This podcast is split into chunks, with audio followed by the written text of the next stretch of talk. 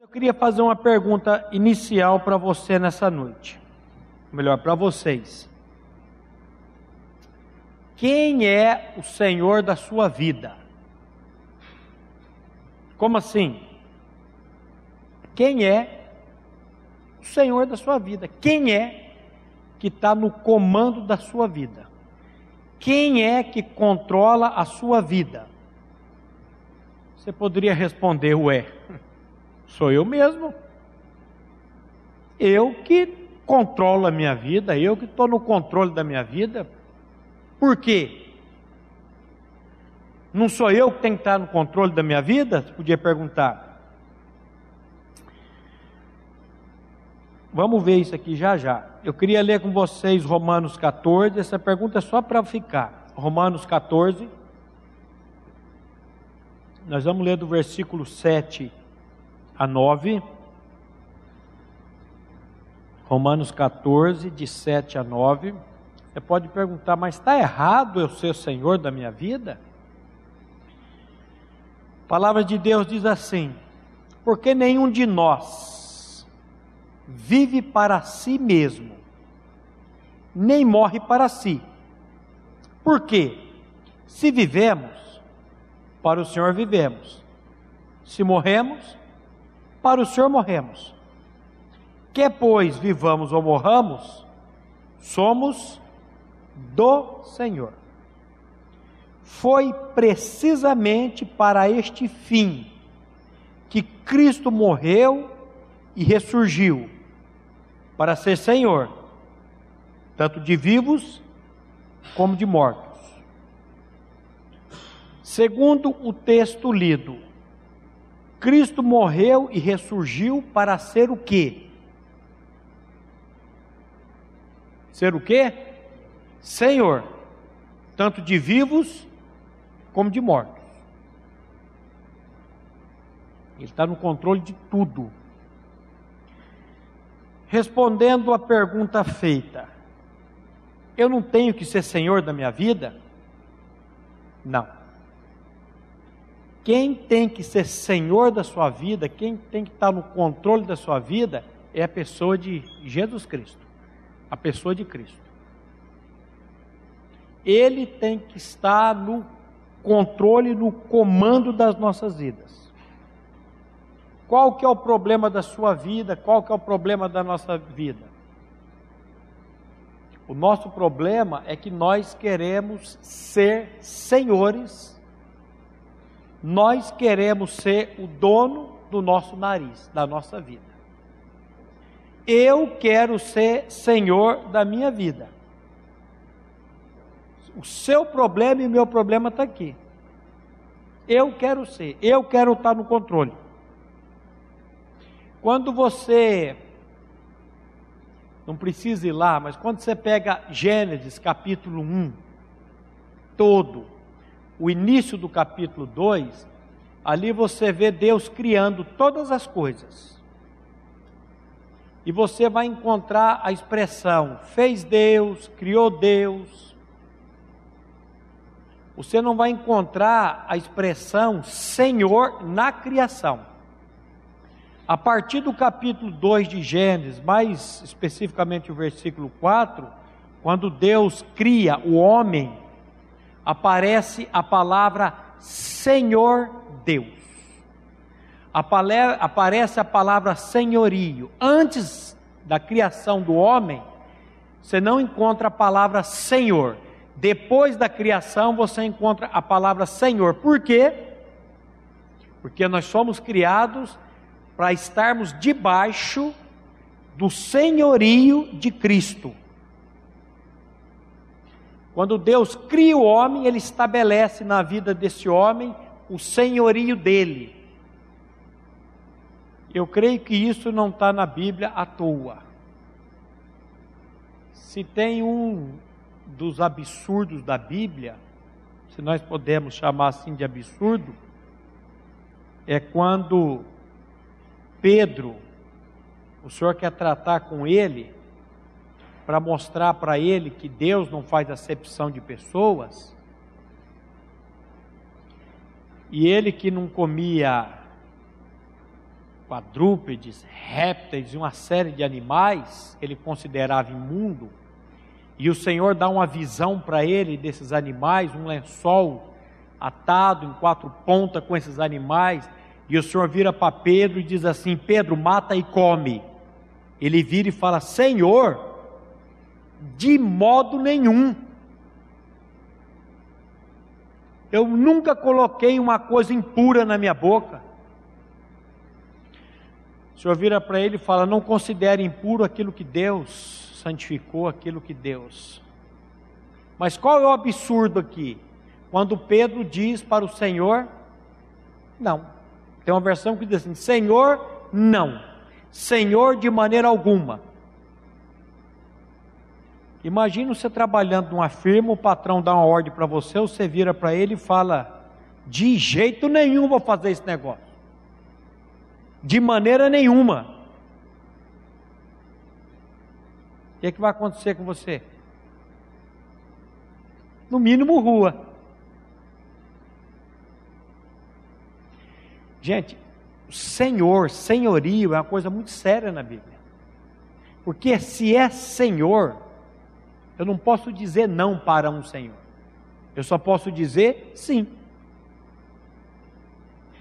Volto a dizer, a desgraça da sua vida, o problema da sua vida, a angústia da sua vida e da minha vida é quando eu quero estar no controle da minha vida, eu quero ser o Senhor da minha vida. Quando eu não consulto Deus. Estava na Modelex agora, fazendo um estudo bíblico. Nós estávamos falando sobre oração. Pegando um rei e um profeta, Isaías e Ezequias, dois homens, que a vida deles estavam impregnadas de oração. E nós estávamos dizendo o seguinte: quando você não ora, quando eu não oro, o que, que eu estou dizendo para Deus? Preciso do Senhor não. Eu dou o meu jeitinho aqui eu faço da minha maneira. Quando você não consulta Deus, quando você não ora, quando você não está em comunhão com Deus, você está dizendo para Ele: Eu não preciso de você. E o que me chamou a atenção nesses dois homens foi que Deus dá decretos e Deus muda esses decretos por causa da oração. Deus disse para um deles: Põe a tua casa em ordem que você vai morrer.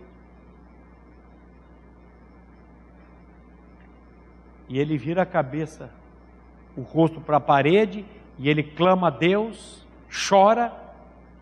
E antes que Isaías saia, Deus fala: Volta e diga para ele que eu ouvi a oração e as lágrimas dele e vou dar mais 15 anos de vida. Mas pera lá, Deus diz uma coisa e depois muda? Por que, que ele muda? A oração de um homem pode mudar. então, gente, o senhorio de Cristo na nossa vida é tudo. O senhorio dele é o que nós precisamos. Lá em Romanos 10, de 8 a 10, Romanos 10, de 8 a 10, o apóstolo Paulo diz assim: Porém, o que se diz? A palavra está perto de ti, na tua boca e no teu coração. Isto é, a palavra da fé que pregamos. Aí ele entra: se com a tua boca confessares a Jesus como Senhor, e em teu coração creres que Deus o ressuscitou dentre os mortos, serás salvo. Porque com o coração se crê para a justiça e com a boca se confessa a respeito da salvação. Presta atenção nessa expressão. Se com a tua boca confessares a Jesus como Senhor. O que, que significa essa palavra Senhor no grego? Kyrios O que, que significa essa palavra Senhor? Senhor significa dono.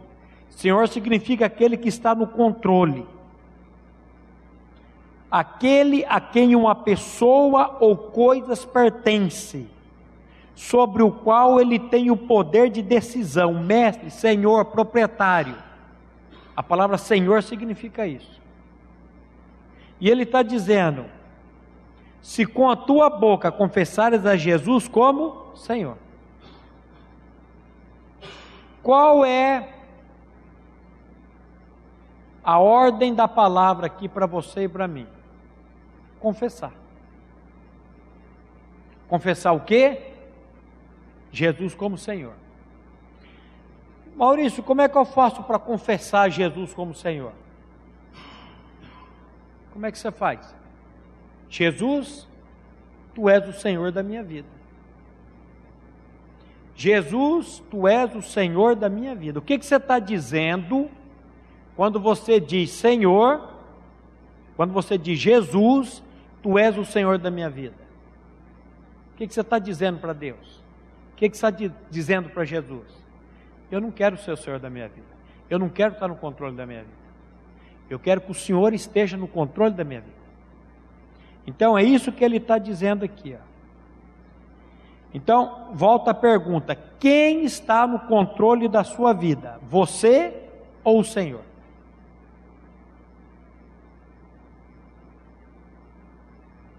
Quem que está no comando da nossa vida?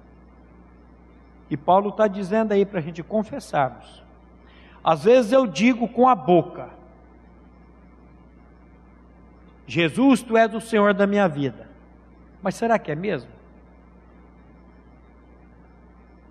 Será que eu falo isso como algo mecânico? Como Pedro disse: Senhor, de maneira alguma, nunca coloquei uma coisa imunda na minha boca. Senhor, não.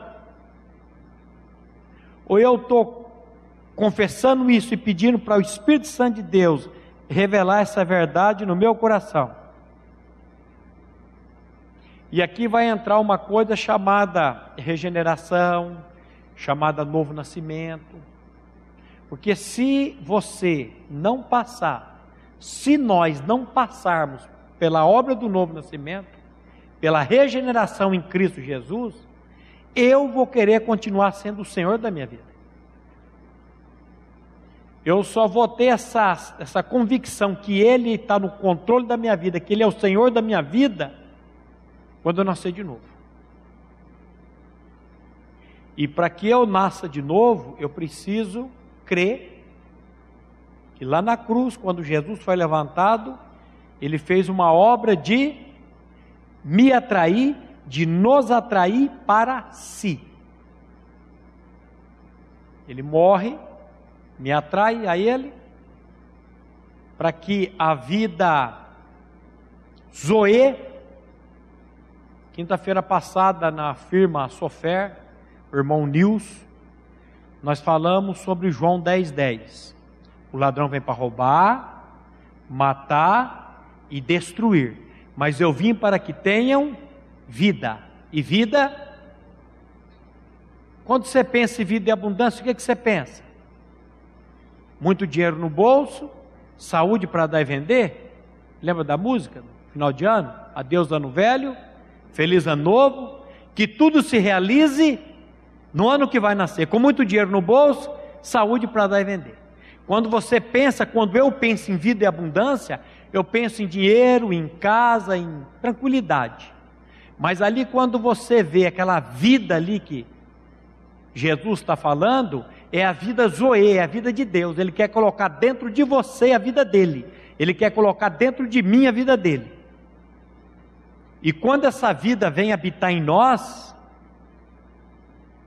ainda que eu morra, eu tenho esperança. E depois de falar sobre esse assunto, o Black, corredor de moto velocidade, meu amigo, Maurício, você não vai no hospital do câncer? Eu tenho um primo que eu nasci, cresci com ele, é como um irmão. E ele está com câncer terminal. Você não vai lá para falar para ele dessa vida zoe, ele, ele nasceu na igreja, ele conhece a palavra, mas eu não sei se ele tem essa vida. Falei, rapaz, não chame eu para pregar a palavra, não, que eu vou.